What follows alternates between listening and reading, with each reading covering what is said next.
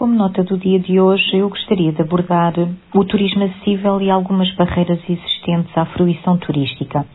Pode dizer-se, de facto, que existem vários tipos de barreiras estruturais, como sabemos, sendo que talvez as físicas sejam as mais faladas, digamos assim, pela sua visibilidade.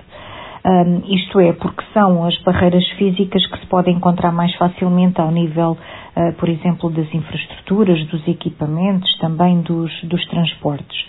Já as barreiras comunicacionais são um pouco mais complexas, uh, porque surgem pelo modo como, por vezes, uh, de forma negativa, se interage com pessoas com deficiência, por exemplo, e também pela falta de formação, de qualificação de recursos humanos no setor turístico, para melhor interagir, o que de facto pode transformar-se numa má experiência turística.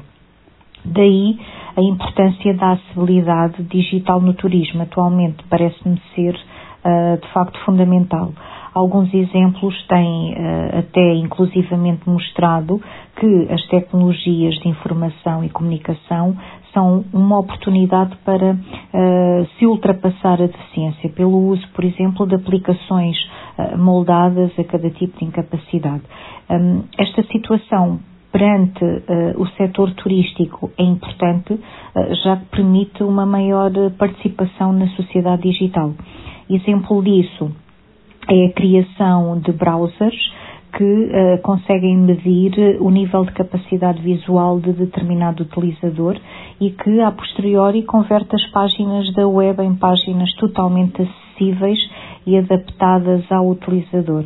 Uh, isto apenas para citar um exemplo. De facto, uh, são as condições da oferta turística acessível que determinam a procura, pois uh, geralmente uh, são as infraestruturas e serviços existentes que permitem que os recursos turísticos sejam experienciados por todos. Não devemos esquecer que neste contexto de turismo acessível e de possíveis barreiras à fruição turística, as atitudes e os comportamentos subjacentes, por exemplo, ao atendimento realizado uh, pelos profissionais de turismo, podem ou não constituir uh, um obstáculo significativo. Portanto, é sempre bom lembrar que uma atitude positiva e não discriminatória por parte dos profissionais de turismo ou de qualquer outro profissional, mas é do turismo que estamos aqui a incluir, eh, no turismo acessível, eh, permite, em muitos casos, encontrar formas alternativas de resolver dificuldades de acessibilidade nos serviços turísticos, criando eh, dinâmicas e contextos de bem-estar, aprendizagem e enriquecimento de conhecimento mútuo.